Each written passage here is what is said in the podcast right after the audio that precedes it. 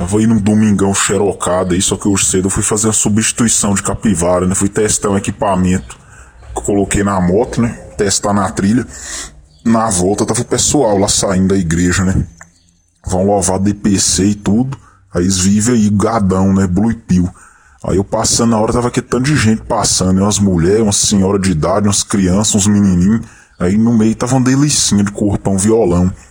Essa delicinha já começou a olhar para mim, né? E eu lá com aquele capacete de off-road, né? De, com a abinha na frente, o bonezinho, o óculos escuro. Ela já começou a encarar, encarar.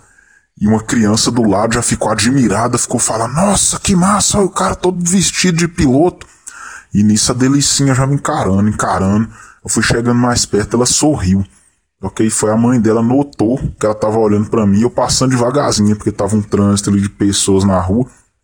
Ela já desviou a filha assim do meu rumo, colocou a mão no ombro e tirou ela para virando pra calçada, ou seja, viu que o homem sobra e tava causando impacto, né? Aí basta o homem sobra causar algum impacto que as pessoas já ficam chocadinhas, né? E outra coisa também que aconteceu nesse momento é que eu tava mostrando a sensação do momento, claro, por isso que a delicinha olhou. Mas se eu passasse lá a pé, do meu jeito que eu sou, ia ser totalmente aviltado, ignorado, invisível, né? Ou seja, a gente é o que tem, né? Você tá passando uma moto, uma moto chamativa, você tá com a roupa é, de piloto, essas coisas, tá passando, tão olhando. Mas se você passar a pé, você é aviltado, invisível, tem valor nenhum.